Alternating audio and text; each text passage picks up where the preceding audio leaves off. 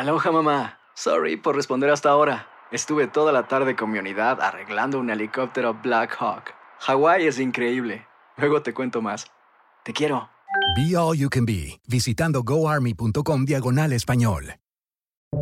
Buenos días, estas son las noticias en un minuto. Es lunes 17 de octubre. Les saluda Max Sides.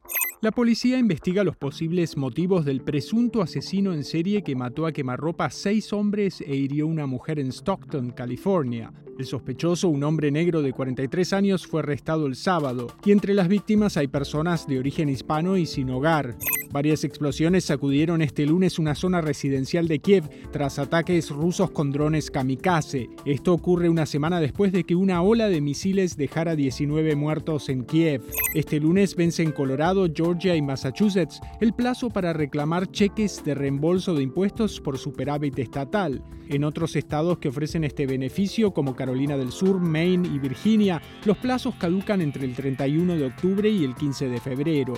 Una integrante del comité de la Cámara Baja que investiga el asalto al Capitolio le dijo a CNN que volverán a citar al ex subdirector del servicio secreto Tony Ornato para que dé más detalles sobre los movimientos de Trump durante la insurrección. Más información en nuestras redes sociales y univisionoticias.com.